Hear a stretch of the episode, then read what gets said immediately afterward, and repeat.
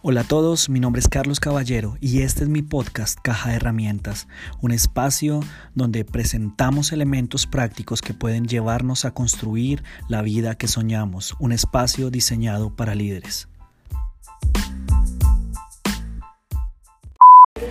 Lucas capítulo 13, versículo 6, vamos a leer hasta el versículo 9. Jesús narra una parábola, una historia acerca de una higuera que está estéril. La palabra del Señor dice de la siguiente manera, luego Jesús les contó la siguiente historia. Un hombre plantó una higuera en su jardín y regresó varias veces para ver si había dado algún fruto, pero siempre quedaba decepcionado.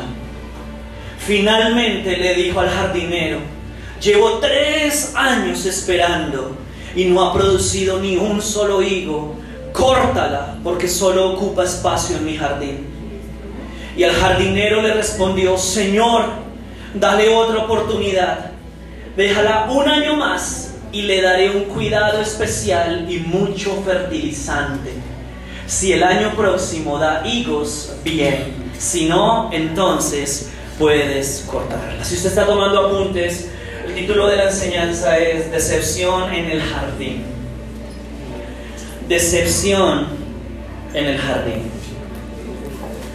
¿Hay alguno de ustedes que alguna vez se haya sentido decepcionado? Levante la mano. ¿Alguna vez se ha sentido decepcionado? Esta semana se sintió decepcionado, alguien levante la mano. Entonces este mensaje es para todos, qué bueno, qué, qué interesante. Pero yo quiero que me haga el favor y le diga al que está a su lado, dígale, usted no es la causa de mi decepción, dígaselo.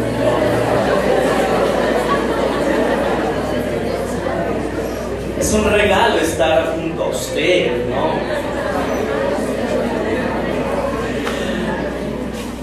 Entonces en esta historia Jesús nos cuenta lo siguiente, nos dice, hay un dueño que lleva tres años viniendo varias veces a visitar esa higuera y cada vez que viene no encuentra fruto.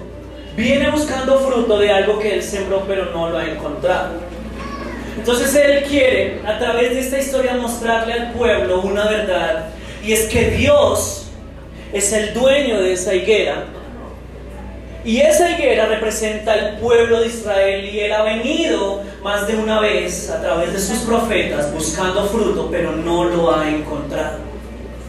Y entonces cada vez que viene y se da cuenta que no ha producido, termina decepcionado. Y en esta historia hay tres personajes. Y le aseguro que usted se va a reflejar con alguno de ellos, si no por lo menos con todos. Tenemos al dueño que está decepcionado porque no ha podido cosechar lo que plantó. Tenemos al jardinero, que es una decepción como jardinero. Y tenemos a una higuera que es disfuncional. Tenemos al dueño que está decepcionado, tenemos al jardinero que es decepcionante y tenemos a la higuera que es disfuncional. Quizá esta, esta, semana usted pudo haberse sentido de esa manera, quizás esta semana se sintió decepcionado porque otras personas no respondieron de la manera que usted esperaba. Pero siendo honestos, quizá, esta semana usted fue la causa de la decepción de otras personas. O quizá usted está decepcionado porque lo que usted tiene y que sabe que está dentro de su corazón no produce fruto y es disfuncional. Yo no sé si le ha pasado alguna vez que usted ha buscado fruto en algo que ha sembrado y nada que recibe lo que había cosechado, lo que había sembrado. ¿Le ha pasado alguna vez? ¿Cuántas oraciones ha hecho por alguna cosa y va y mira a ver si viene el fruto de esa oración y nada que sucede y terminamos decepcionados? Pero en otras ocasiones no hemos cumplido, no hemos vivido según las expectativas que otros tenían de nosotros y hemos decepcionado a las personas. Pero también otras personas han venido buscando algo especial en nosotros y no lo han encontrado. Y de hecho que ese higo no haya florecido es la razón del problema. Porque lo que fue plantado no está floreciendo y no hay nada más frustrante que tener sueños, que tener ideas, que tener proyectos, que soñar con muchas cosas, con cambios y que nada de eso produzca. Todos los deseos que tengamos nomás se queden precisamente en deseos. Y entonces Jesús le dice al pueblo, miren, acá hay una semilla que se sembró y el problema es que esta semilla no está dando fruto. Y el dueño de la, de la higuera, del jardín, dice, concluye de la siguiente manera. Y aquí viene una idea para que usted la atesore. O crece o desaparece. O crece o desaparece. Porque si no crece, se está muriendo. Y si lo que fue sembrado no está creciendo, le está robando espacio a las cosas vivas que sí podrían estar creciendo en cada uno de nosotros. ¿Me estoy haciendo entender? Y dentro de muchos de los que estamos acá hemos llevado años intentando producir fruto en algo que el Señor quiere que nosotros ya saquemos de nuestras vidas. Hay algunos que llevan años en una misma relación y esa relación se tenía que haber terminado porque esa relación no está produciendo nada bueno en nosotros. Hay algunos de ustedes que siguen intentando en el mismo trabajo una y otra y otra vez. Es que este es, este es el año de mi ascenso. Es que este es el año de mi ascenso. Y el Señor le lleva diciendo, ese no es el lugar donde yo quiero que usted dé fruto. Y lo que el, el dueño nos quiere enseñar es, si no crece, desaparece. Porque Jesús el problema que está viendo es que en esa época Él se está refiriendo a los jardineros, le está hablando a los líderes religiosos de esa época. Y les está diciendo, aquí en este templo hay mucha actividad religiosa, pero hay muy poco cambio en la vida de las personas.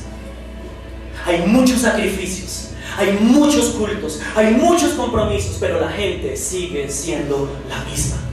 De hecho, los sacerdotes comenzaron un sistema tan corrupto que ya comenzaron a aprovecharse de la gente. Le cobraban de más, abusaban de ellos, le impedían la entrada a, a ciertas personas. Entonces, lo que había sido sembrado no estaba produciendo.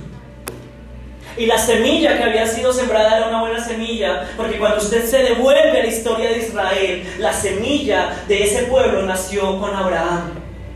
Y Abraham fue un buen hombre, un hombre conforme a los planes del Señor, fue una buena semilla. Y se sembró y de Abraham se le dijo, y de usted va a salir una nación que va a bendecir al resto de las naciones de la tierra. Fue una buena semilla la que se sembró en un buen terreno. Pero el liderazgo de esa época no estaba produciendo el fruto que se estaba esperando. Le estaba robando de hecho los nutrientes al pueblo, porque ellos estaban enriqueciendo mientras el pueblo empobrecía. Y Dios no ha cambiado, la palabra del Señor permanece para siempre. Y de la misma manera que el Señor en esa época estaba buscando líderes correctos, hoy en día sigue buscando líderes correctos en este tiempo. Él sigue buscando líderes correctos no solamente aquí en el púlpito, Él está buscando líderes en las familias. Está buscando líderes en las empresas. Él está buscando líderes en medio de los colegios. Él está buscando líderes en medio de las universidades que den fruto de aquello que ha sido sembrado en, en cada uno de los que estamos en este lugar. Porque si nosotros no producimos el fruto que fue plantado, nosotros vamos a impedir que lo que está a nuestro alrededor pueda crecer y pueda llegar a donde tiene que llegar. Nosotros, cuando no ejercemos un liderazgo correcto, nos estamos robando los nutrientes que podrían bendecir a otras personas. Y ese es el contexto de la historia. Jesús les está diciendo, acá hay un problema. Se sembró una semilla y es una buena semilla, pero no está produciendo fruto. Y eso está produciendo decepción en el dueño, está haciendo ver al empleado, al jardinero, como alguien decepcionante y está demostrando que esa planta es disfuncional. Así que vamos a mirar nuevamente el versículo 6 y dice de la siguiente manera, luego Jesús les contó la siguiente historia. Un hombre plantó una higuera en su jardín y regresó cuántas veces? Varias veces para ver si había dado algún fruto, pero siempre quedaba decepcionado. Pero acá hay algo importante, es que ese hombre vino buscando lo que él mismo había plantado. En otras palabras, Dios no selecciona lo que no ha plantado. En otras palabras, si Dios busca fruto de nosotros es porque Él está seguro que plantó algo dentro de nuestros corazones. Y él viene y dice, es que yo me aseguré que había plantado algo en la vida de esas personas. Yo planté algo bueno, pero al volver a este lugar me doy cuenta que lo que yo sembré no ha dado fruto. ¿Y saben por qué puede que lo que Dios ha sembrado en nuestras vidas no haya dado fruto? Porque a lo mejor nosotros estamos tratando de cosechar manzanas cuando Él sembró dentro de nosotros peras. Y entonces queremos cosechar lo que otros nos dicen que debemos cosechar y no cosechamos lo que Dios nos ha mandado a cosechar. Entonces tomamos como ejemplo los consejos de los amigos que no conocen a Dios. Mire, su hogar se tiene que manejarlo así, su dinero se maneja así, hay que educar a sus hijos así. Cuando el que sembró eso fue Dios y no nuestros amigos y les hacemos más caso a ellos que a nuestros amigos. Y cuando tratamos de cosechar lo que otros dicen que tenemos que cosechar, nos damos cuenta que no recibimos fruto porque eso no fue lo que fue plantado en nuestros corazones. Y nos pasamos la vida tratando de cosechar cosas que no están sembradas en nosotros. gente que se pasa toda la vida intentando cantar cuando no canta. Porque eso no fue plantado. Y hay gente que insiste en abrir negocios una y otra vez. Y todos los negocios le han fracasado. Y él sigue insistiendo que es el diablo cuando a lo mejor Dios nunca plantó esa capacidad en el corazón. Seguimos intentando y a la fuerza tratamos de abrirnos las puertas porque es que Dios está conmigo y todo lo puedo en Cristo que me fortalece. Y cada vez que intentamos abrir una puerta a las malas, terminamos frustrados porque eso no fue lo que Dios plantó en nuestros corazones. E invertimos toda la energía que tenemos ahí. Terminamos decepcionados cuando podríamos invertir la energía en lo que Dios se ha plantado dentro de nosotros y estar cosechando fruto en abundancia. Por eso les mencionaba lo de las relaciones. Algunos llevan intentando en ese noviazgo, terminan, vuelven, terminan, vuelven, terminan, vuelven, terminan, vuelven, terminan, vuelven, terminan, vuelven, terminan, vuelven. Y siempre es, esta vez sí va a ser diferente, esta vez ella prometió cambiar, esta vez él sí prometió cambiar. Y una y otra vez intentando cuando no hay nada plantado en medio de esa relación. Y Jesús viene a nuestras vidas tratando de encontrar lo que Él sembró.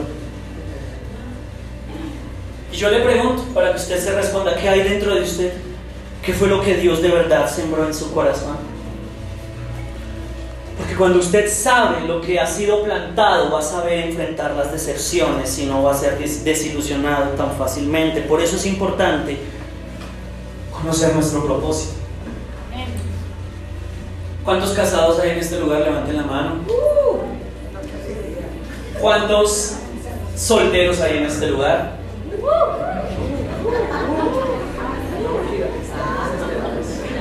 Consejo para los casados. Resulta que cuando uno empieza el matrimonio en el noviazgo suele suceder, uno trata de impresionar muchísimo a la pareja. Y uno trata de demostrar que es más fuerte, que es más inteligente, que es más capaz, todo para que ella no lo deje a uno.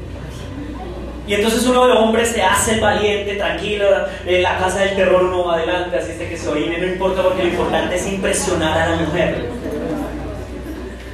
Pero cuando uno se casa, uno se da cuenta que no tiene que seguir aparentando. Entonces yo toda mi vida he sido, he sido un fracaso rotundo con las herramientas, con todo lo que tiene que ser construcción, manualidades, yo no sé qué es un destornillador, o sea, no, no hay diferencia entre un alicate y un hombre solo, no. Pero como, como uno tiene que impresionar, pues uno se hace el fuerte. Y cuando ella me preguntó, ¿y esa marquita que tiene ahí? No, pues cuando fui a Vietnam a prestar servicio, pero. Ay, de guerra, uno siempre se muestra grande, fuerte. Pero uno se casa y uno dice, eso de nada sirve. Porque en el matrimonio de verdad se revela quiénes son las dos personas. Entonces al principio yo trataba de impresionarla, pero ya luego después de que nos casamos dije, mi amor, esto es todo lo que hay, si no le sirve, no hay más. Yo no sirvo para construir, si se daña algo, yo superviso, le echo porras, analizo lo que está pasando, pero no soy bueno con estas herramientas. Y algunos de nosotros vivimos frustrados. Al principio yo me sentía mal como hombre porque decía, qué decepción, le fallaba el constructor toda la infancia me estuvo enseñando que de un hombre de verdad es el que construye, el que levanta la nevera, el que levanta la lavadora, el que arregla, hace esto y eso. No, no tengo esas habilidades, no las desarrollé. Y obviamente al principio yo vivía decepcionado porque yo decía, no soy un hombre de verdad, no soy un hombre. Lady se va a ir con uno de esos de pasión de gavilán y me va a abandonar. Lady me va a dejar. Nada, pero cuando uno va avanzando se da cuenta que en realidad esas no son mis herramientas. Yo no fui dotado con esas capacidades y, a, través de eso no la voy a impresionar, sino que la voy a hacer reír de lo que yo estoy haciendo. Pero en cambio, ella me lo ha dicho, cuando usted se para allá y le dan ese micrófono como herramienta, oh, no hay nada. Entonces, aprendí lo siguiente, ya que hay un principio importante. Se dirán, ¿para qué cuentas esas cosas tan bobas? Que cuando nosotros agarramos las herramientas correctas, producimos el fruto correcto. A mí no me entreguen un hombre solo, a mí entreguen un micrófono y les voy a predicar el Evangelio porque soy más efectivo en eso, porque eso fue lo que el Señor plantó en mi corazón. Ninguno de ustedes va a aplaudir viéndome desatornillar algo porque se van a reír de mí. Pero usted me da un micrófono, yo predico el Evangelio, le aseguro que usted va a aplaudir porque eso fue lo que fue plantado dentro de mi corazón. Y algunos vivimos tratando de arreglar neveras cuando en realidad Dios plantó otra cosa en nuestros corazones. Y después nos preguntamos por qué vivimos decepcionados, por qué vivimos frustrados, por qué las cosas no salen como nos imaginamos. Entonces, herramientas correctas, frutos correctos. Y de verdad, de corazón le digo, deje de desperdiciar el potencial que usted tiene haciendo cosas que no ha sido llamado a hacer. Si usted no entona no diga que va a la fuerza, se va a abrir un camino en el grupo de la alabanza. Ve, hay ministerio de niños, hay diaconado, hay parejas, el grupo de aseo. Hay muchas opciones. ¿Qué tal que usted, el Señor no plantó en usted una voz angelical, pero plantó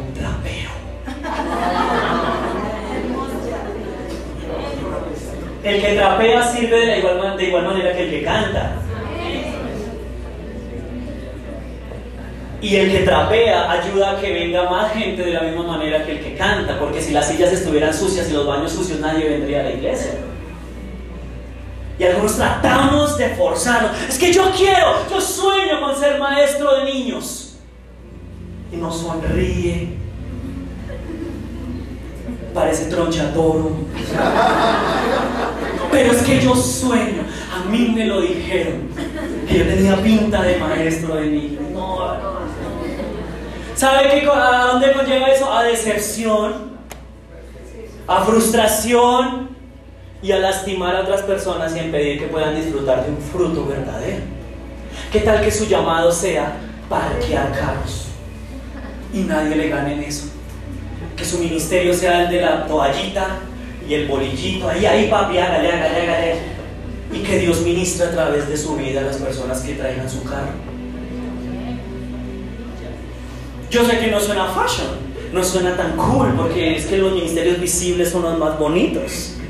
Pero sin importar dónde nos ponga Dios, lo importante es que Él, a usted y a mí, así usted diga que no, Él nos eligió para un propósito. Yo quiero que usted diga eso en fe, diga, Él, me, eligió. Pero solo, puedo producir lo que está sembrado. Muy bien. Y hoy voy a utilizar una, una, figura que la pastora utilizó conmigo cuando yo estaba soltero. ¿Y qué tal solteros que alguno de ustedes Dios no los tenga para casarse?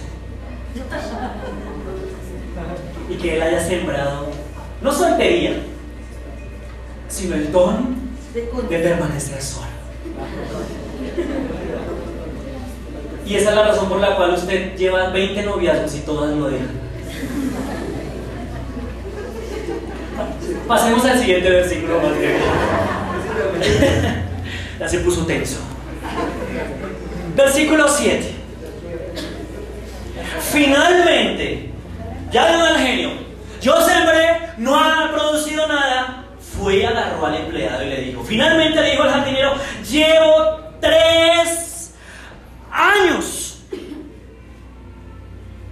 Hace tres años planté eso y no ha producido nada. Y algunos de los que están acá se quejan con Dios porque no han producido nada, pero no son capaces de permanecer tres años en una misma iglesia. No soportan tres años en un ministerio. Y nos quejamos.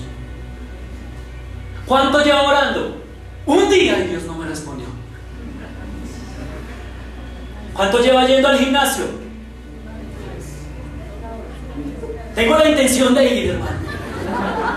Ya me inscribí. Ya me inscribí, ya averigué por internet. ¿Cuánto tiempo lleva tratando bien a su esposa? Cuando el almuerzo está listo. Pero no funciona. No funciona porque lleva 20 años tratándola mal y con un día que le lleve unas rosas eso no va a cambiar. Tres años. Tres años llevo esperando que se produzca algo. Pero como él habla de un jardín, quiere decir que esa higuera no era la única que estaba sembrada. Quiere decir que había más. Y, y en el relato no se dice que vengo a ver y estas tres higueras no están produciendo, sino dice, esta es la única higuera que no está produciendo. Quiere decir que alrededor, en el mismo terreno, aunque una no producía, las otras sí estaban produciendo. Y aquí viene la pregunta para ustedes. ¿Cuántos de nosotros usamos la vida que tenemos como una excusa para no crecer como deberíamos crecer? Es que Carlos, si yo le contara de dónde vengo yo. Es que Carlos, crecer sin papás. Es que Carlos, tener esta lucha con la economía. Es que Carlos, tener este problema. Es que Carlos, si yo le contara mi historia. Es que Carlos, un día si nos sentáramos a charlar y usted se diera cuenta de todos los problemas que yo he atravesado. Es que Carlos, si usted viera las personas que trabajan conmigo.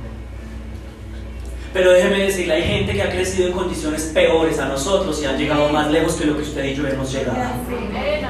Hay gente que proviene de trasfondos peores que papá se haya ido de la casa y han alcanzado cosas más grandes que las que usted y yo hemos alcanzado. Hay gente que quizá no terminó la universidad como algunos de nosotros y han hecho más que lo que los universitarios han podido hacer. Y a veces utilizamos el entorno que nos rodea como una excusa para evitar crecer. Y algunos produjeron muchísimo en ese terreno. La única que no estaba produciendo era esa, ese árbol de higos. Y usted podría decirme, Carlos, deme 10 minutos de su tiempo y usted va a llorar con mi historia. Aquí en esta iglesia hay gente que ha salido de peores trasfondos y pueden ser testimonio de que Dios los ha levantado como nunca se habían imaginado. De que el pasado no es un impedimento para recibir un buen futuro. Pero es que Carlos, usted escuchara las situaciones tan terribles en que yo crecí. Pero lo que pudo haberse convertido en una decepción para algunos, lo convirtieron fue en algo que sirvió de desarrollo. Eso es una cuestión de perspectiva. Es decir, yo voy a permitir que esto me impida crecer y utilizarlo como una excusa o lo utilizo como una enseñanza para no tener que repetir los mismos errores más adelante. Entonces el que dice, Carlos, es que yo crecí sin papás, déle las gracias a sus papás, porque ellos le enseñaron en reversa a ser un buen papá. Todo lo que ellos no fueron, usted no tiene que cambiar y decir, ah, mi papá era borracho y mire cómo lastimaba el hogar. Eso quiere decir que un buen papá no toma y quiere a su familia y trae, y trae la provisión para toda su casa. Ah, es que mi mamá era así violenta, chancleta por todo, cable de plancha, escoba, lo que saliera. Y muchos crecimos rencorosos con nuestros padres por esa forma en que nos trataron. En reversa nos enseñaron. Entonces uno dice, no, no le voy a partir la escoba a mi hijo. Con un barazo de la escoba es suficiente. Nosotros vimos a nuestros antepasados, porque yo he escuchado más de uno acá. Carlos, es que mis abuelos eran dueños de la mitad de Boyacá.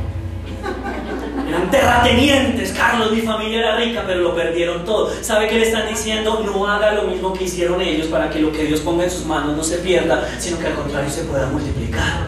Amén. Amén. Pero muchos nos quedamos en las excusas y no utilizamos las excusas para crecer, sino nos quedamos ahí sencillamente. Ah, Carlos, es que mi historia ha sido terrible. Y lo que en últimas va a determinar qué tanto va a crecer usted, no es el terreno en el que usted fue sembrado, sino la persistencia y el propósito con el cual usted viva su vida. Amén. Pero lastimosamente hay que decirlo, algunos en medio del pueblo cristiano renuncian demasiado rápido ante cualquier problema que se presenta. Entonces, si Dios no le responde a usted en la primera oración que hace, uno podría tomar dos posiciones. ¿Sí ve? ¿Sí ve? Esto no funciona. Ya yo me voy, yo abandono esto. Pero alguien sabio diría, uy, Dios no me respondió en la primera, así de grande es la bendición que tengo que seguir insistiendo, porque necesito tener más espacio para recibir lo que Dios está preparando. Eso es un cambio de perspectiva. Pero muchos de nosotros no lo vemos de esa manera, sencillamente decimos, no está creciendo, entonces no funciona y termino decepcionado otra vez. Pero el jardinero, ¿qué le dice al dueño? Tres años ha venido, ¿qué pasa? Y el jardinero hubiera podido, decir, no sé, esa mata. La culpa es de la mata. Porque nuestra naturaleza está siempre culpar a los demás, menos reconocer que nosotros somos los causantes del error. ¿Por qué su familia no llega temprano a la iglesia? Es que mi esposa.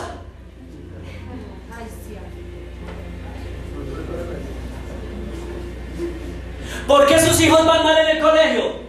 Es que ellos. Siempre es más fácil culpar a los demás y eso viene desde Adán y Eva. ¿Se acuerdan de la historia? Siempre es más fácil culpar al otro. Siempre es decirle a Dios, Señor, es que yo podría servir en la iglesia, pero es que este trabajo que tú me diste, tú me lo diste, y ahora no me dan permiso. Siempre es más fácil. Señor, no me regañes porque no me queda tiempo para orar porque eh, eh, esa esposa y ese hijo, usted lo llama bendición, no, no, aquí los hijos son una bendición del Señor. Eh, Esa esposa, ese hijo y ese trabajo, ¿qui- ¿quién me lo dio? No fue usted. Entonces yo llego cansado y ya yo no puedo hacer lo que tengo que hacer. Siempre es más fácil culpar a los demás. Señor, usted me dijo que me iba a llevar a vivir a esa casa y fue su culpa porque al frente hay una señora que vende empanadas ricas. ¿Quién lo mandó a ponerme? Señor, por su culpa yo estoy gordo y enfermo de diabetes.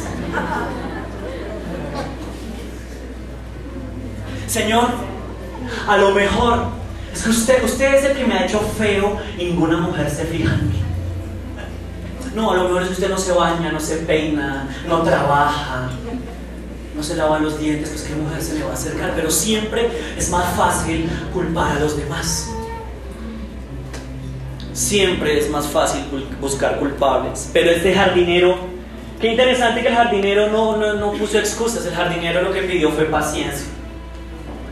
Él llega y le dice al amo, Señor, dale otra oportunidad. Por favor, otra.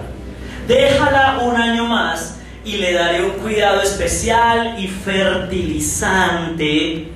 Y mucho fertilizante.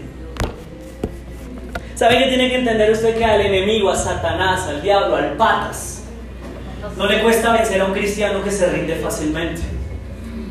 Es pan comido. Si intenta una vez y no responde y sale corriendo, es facilísimo para el enemigo. Pero lo que dice el jardinero es, Señor, dame otra oportunidad. ¿Cuántos de nosotros debería, esa debería convertirse en nuestra oración? Señor, sé que fallé, sé que no estaba haciendo las cosas bien, pero Señor, dame otra oportunidad.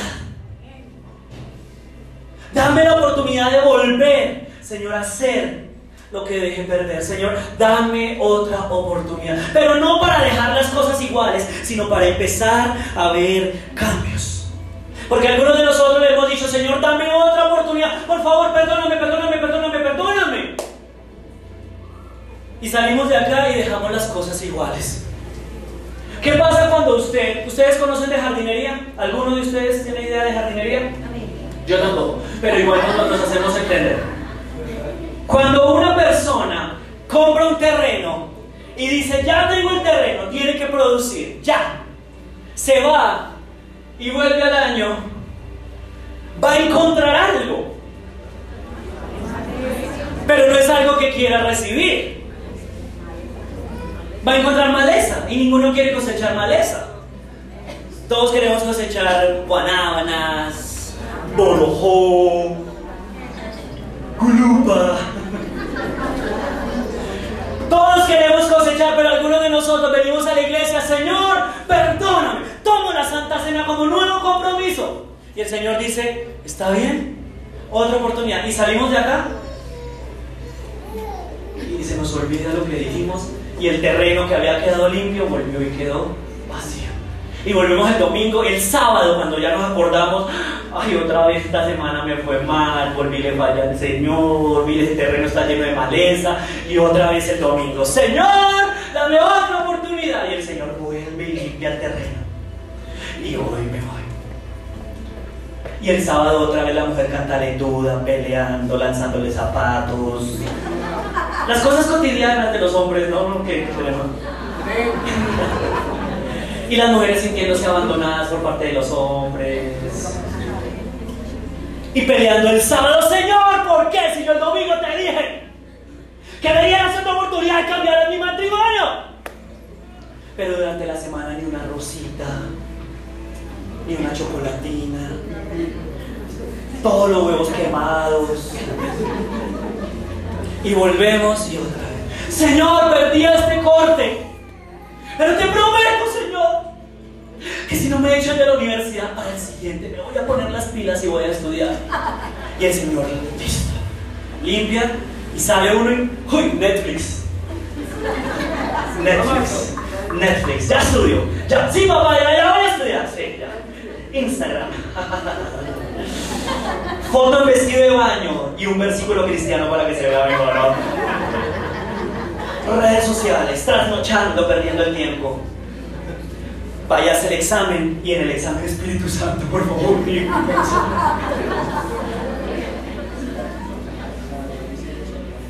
Nada bueno crece cuando lo dejamos por su cuenta.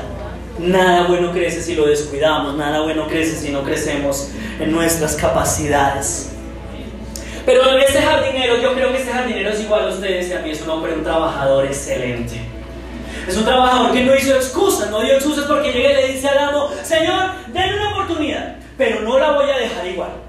Yo me comprometo a remangarme las mangas y a ponerme a trabajar duro para que esto pueda producir fruto. Y de hecho le promete dos cosas al Señor. Le dice, Señor, deme un año y me voy a encargar de darle un cuidado especial a esta planta y le voy a dar mucho, pero mucho fertilizante. Muchísimo fertilizante. Y quiero cerrar con esas dos cosas. ¿Qué representan esas dos cosas en nuestra vida? El cuidado especial y el fertilizante. El cuidado especial en otra de las versiones, en esta que yo leí no dice eso, en otras versiones dice que iba a acabar alrededor, ¿no? Porque él sabía, el jardinero sabía, y escúcheme esto, iglesia, es importante, que aunque el problema apareció en las ramas, el problema de fondo estaba en la raíz. Y hay algunos de nosotros queremos cambiar nuestra vida solucionando el problema en las ramas, cuando lo que deberíamos trabajar está en la raíz. Entonces algunos quieren arreglar su economía cortando la tarjeta de Codensa. Pero el problema no está en la tarjeta de Codensa. El problema está en su corazón y en su falta de confianza en que Dios va a ser capaz de proveerle. Entonces usted puede que corte la tarjeta de Codensa, solucionó las ramas. Pero si no trata el problema de raíz, cuando vuelva a haber una crisis, va a ir a sacar el duplicado de la tarjeta. Va a mentir diciendo que lo robaron y que si se la pueden activar hoy mismo. Y se va a mentir usted mismo diciendo, esta vez sí voy a cumplir. Aunque el problema se veía en las ramas, el verdadero problema estaba en las raíces. El fruto es el resultado de las raíces que no se ven. Y el jardinero sabía, si yo quiero cambiar lo que se ve, tengo que trabajar lo que no se ve. Entonces por eso dice, le voy a cavar alrededor un hueco y me tengo que arrodillar para poder trabajar ahí. Entonces esto a dónde nos lleva? Que lo entendí. ¿Saben por qué vivimos de- de- decepcionados? Porque la raíz de nuestra decepción está en nuestra propia disfunción. Nos decepcionamos porque hay algo que no hemos dejado que el Señor trate en nuestros corazones. Pero como siempre es más fácil culpar a los demás, pues esa va a ser nuestra vía de escape. Pero el jardinero dice, no, no, no, no. Si yo quiero arreglar lo que está arriba, tengo que trabajar lo que está abajo. Yo quiero que piense un segundito, ¿cuál es, cuál es esa disfunción que usted todavía sigue teniendo ahí y que no le ha entregado al Señor? ¿Realmente qué es? Y de pronto a algunos les va a tomar más tiempo pensar, porque ustedes saben, los que hemos tenido jardines y hemos cultivado más de una vez, fincas, sabemos que cuando uno comienza a limpiar un terreno, por arriba apenas se ve la tierrita, pero hay algunos terrenos que debajo de la tierrita tienen piedra. Y a veces toca romper esa piedra para poder llegar a las raíces. Y hay algunos que llevan años viniendo a la iglesia y saben qué han estado haciendo y por eso sus vidas no cambian, quitando la tierrita. Pero no han dejado que el corazón, que el Señor rompa el corazón de piedra en el que todavía viven algunos. Usted puede venir al ayuno, usted puede orar todos los días, ay, usted puede leer la Biblia, usted puede escuchar predicaciones y llorar. Y sencillamente apenas haber limpiado la tierrita, levantarse y decir, ah, qué fruto tan bonito que se va a producir. Y salir y agarrarse con sus hijos porque la casa sigue sucia. ¿Pasa o no pasa?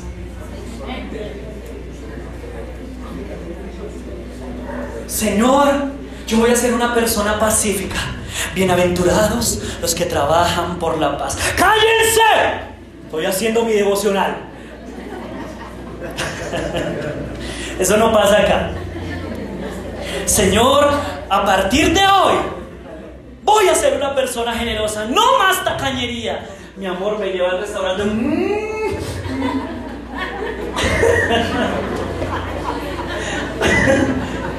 Esa carne que se daña allá en la casa.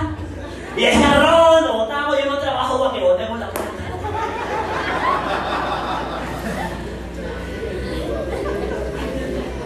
Estamos limpiando, pero apenas la tierrita. Pero el problema está todavía detrás del corazón de piedra. Señor, de la misma manera que tú me perdonaste, yo voy a perdonar porque Carlos nos enseñó, solo los perdonados perdonan. Lo puse en WhatsApp. Ahí está el que me ofendió. Sí, buenas tardes, ¿cómo estás?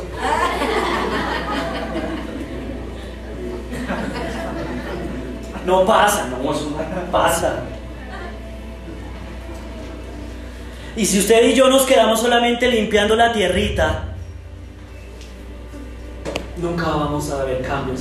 Y usted va a vivir decepcionado de iglesia en iglesia. Porque la excusa de muchos para irse de la iglesia es, allá no pasó nada, mi vida no cambió. Amén. No, lo que pasa es que usted no acabó lo suficiente. Amén.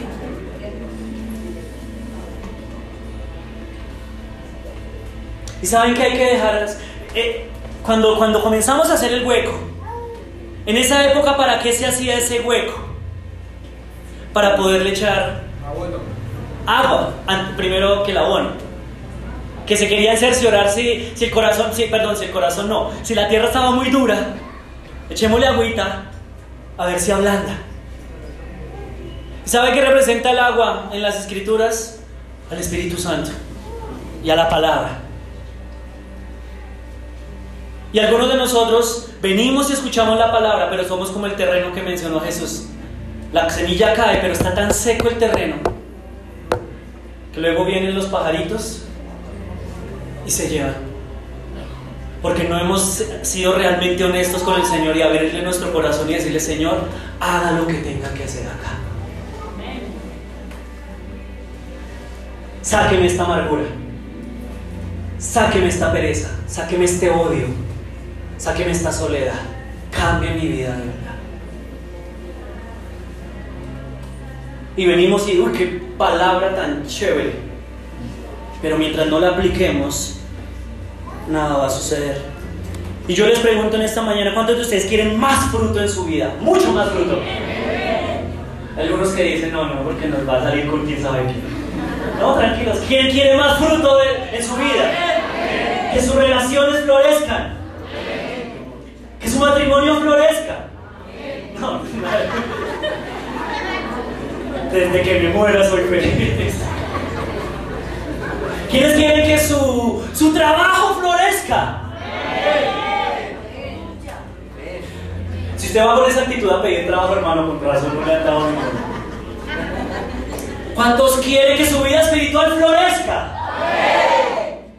¿Cuántos quieren que su soltería florezca? Ay, Es que como hay algunos hermanitos que dicen amén antes de que uno diga algo, dicen amén por todo. El diablo vive, amén, ay, no, no. Ojo, escuche primero. Entonces ya los solteros dicen, no, no me va a engañar, yo vine y no llego al cielo. Y es muy fácil estar uno ahí en el jardín y mirar el jardín del otro, ¿no? Tuviera esos frutos. ¿Sabe? El fruto que nosotros codiciamos de otras personas es el resultado de un trabajo más profundo que ellos han tenido que realizar. Lo que usted ve no es más sino el resultado del trabajo que nadie ve. El matrimonio que usted admira es un, trabajo, es un matrimonio que se ha trabajado cuando nadie lo está viendo. Y por eso yo desconfío tanto de esos matrimonios y noviazgos que son tan melosos en público. Porque a veces eso no es más sino apariencia. Ahí la tierrita por encima. Vean que nos amamos. Ay, mi osito.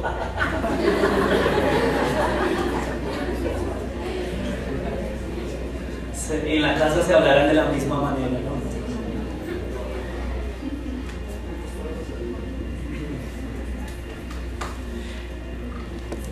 Hay que seguir cavando si queremos recibir más frutos. Yo sabía, yo cuando estaba preparando este sermón, yo decía, no, no van a aplaudir nada de ese sermón, nada.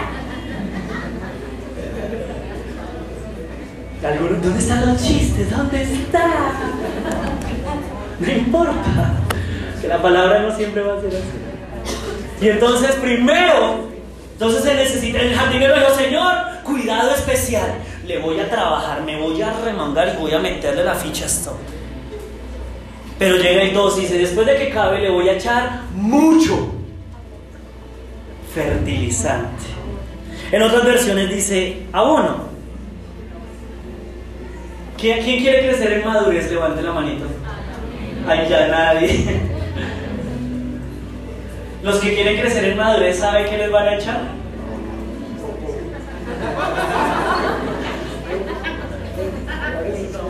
¿Saben qué necesitamos para crecer?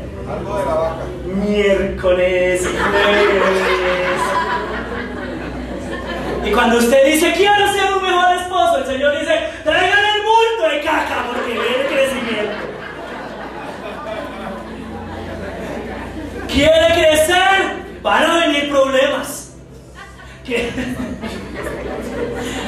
¿Quiere madurar? Va a venir boñiga. Y Dios es experto en boñiga de la mejor calidad, ¿yo? Señor, quiero crecer, quiero dar mucho fruto. Pues para que dé fruto, un tarrado de caja. Se va a quedar encurtido. Ah. Y va a venir en muchas presentaciones. Va a venir espesa o líquida o sequita.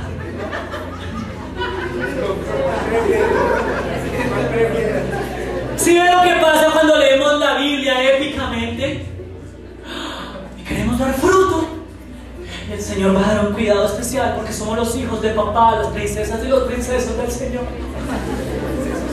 Y va a venir fertilizante. No, no, espérese, espérese. Si usted quiere crecer, el Señor le va a trabajar duro el corazón. Ojo con esas oraciones, es una de las oraciones más peligrosas. Señor, quiero salir de mi zona de comodidad. Quiero crecer. No me quiero quedar igual. Señor, quiero que mi matrimonio crezca. Quiero que mis hijos crezcan. ¿Y sabe qué va a hacer? Le va a botar un bulto de caca de adolescencia encima así. Que es la época más complicada de tener a los hijos. Quiero crecer en paciencia. Tome sus bollos en Transmilenio. Tome, tome.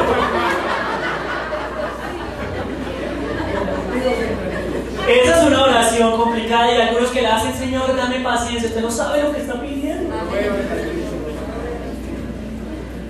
Señor, ayúdame a crecer en mis relaciones. Tome esa caca de jefe que le va a poner al lado. Y lo van a procesar. Y van a tratar su corazón. Bueno, y pregunto, ¿cuántos quieren crecer? Si usted no, si no crece, desaparece. Y si usted no está creciendo, se está muriendo. Y a donde el Señor nos quiere llevar, ahí, ahí sí ya no, ya no suena bonito, vamos de gloria en gloria, de triunfo en triunfo y de victoria en victoria. ¿Sabe qué significa eso? De caca en caca, de caca en caca, de caca en caca. ¿Y por qué dice esa palabra? Ahí está la Biblia.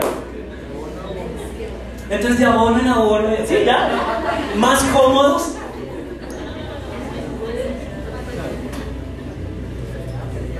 Entonces cuando una persona está madurando, esa es una señal de que una persona cristiana está madurando, cuando le comienza a caer toda caca encima. Y la gente comienza, uff,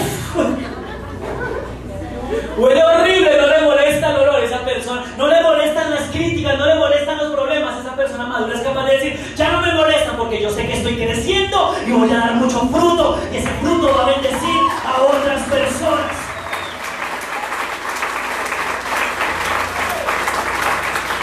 Yo prefiero oler a caca un rato y a perfume el resto de la vida. Que oler a perfume un poquito de la vida y a el resto de mis años. Porque si no crece, haz caca. Y hay algunos que saben por qué Dios les ha quitado ciertos problemas porque no han demostrado que están creciendo. Y entonces como no crecen, pues toca repetir la lección.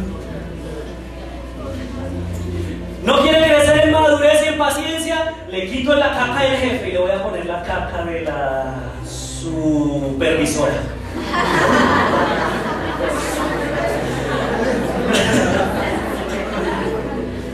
No quiere crecer en responsabilidad, le voy a quitar esa caca y cuchilla de profesor que tuve y le voy a poner uno peor.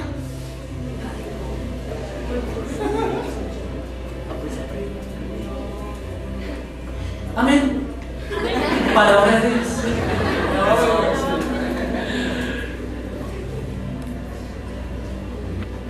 Y entonces, a mí me quedó un interrogante y ya, me voy. La pregunta que a mí me quedó fue, ¿Dios está cansado de mí?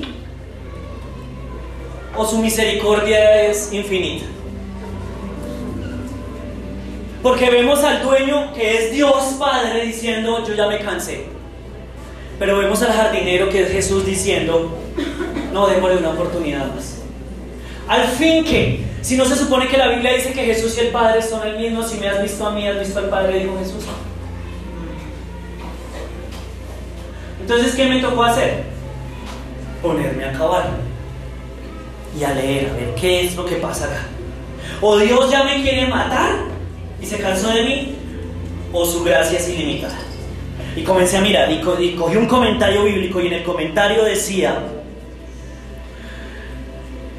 que el Padre y Jesús son diferentes, pero no, eso contradice la teología, entonces no, no, no funciona de esa manera. Y seguí buscando y buscando y buscando y encontraba una cosa y la otra hasta que me encontré con uno que decía lo siguiente.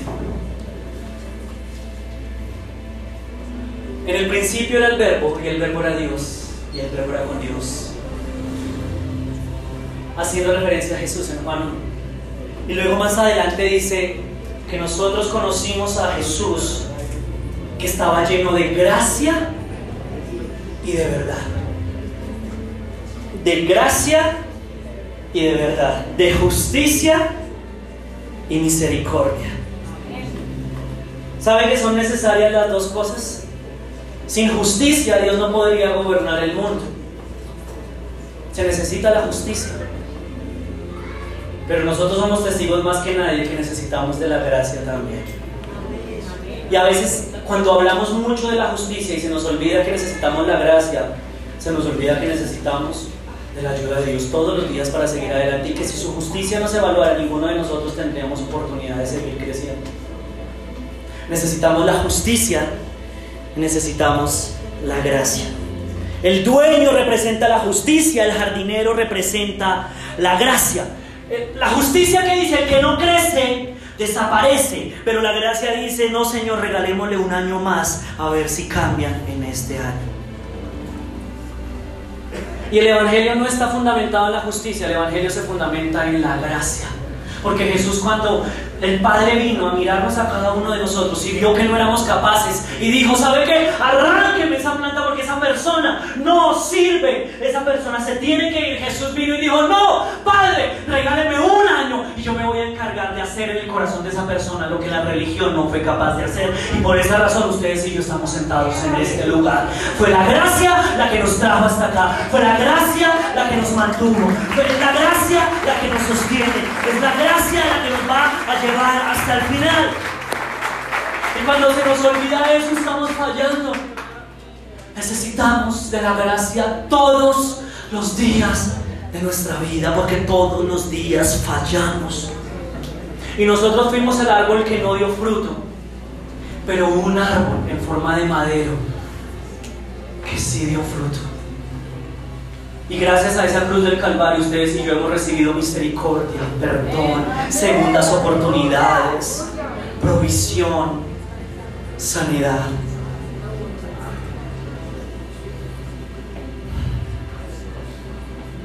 Y yo sé que hay muchas cosas en nuestra vida que no están produciendo el fruto que quisiéramos. Y uno se choca por dentro y dice, Señor, estoy decepcionado, estoy aburrido, esto no funciona.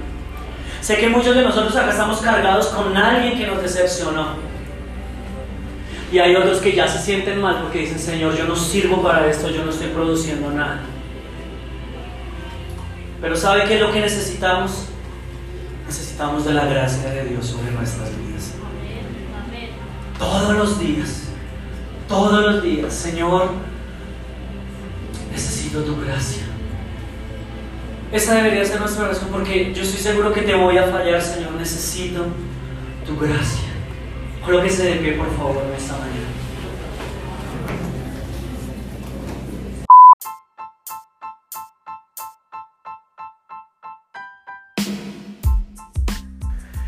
No siendo más, muchísimas gracias nuevamente por sacar este tiempo para escuchar, para seguir creciendo como líderes y como personas en todas las áreas de nuestra vida.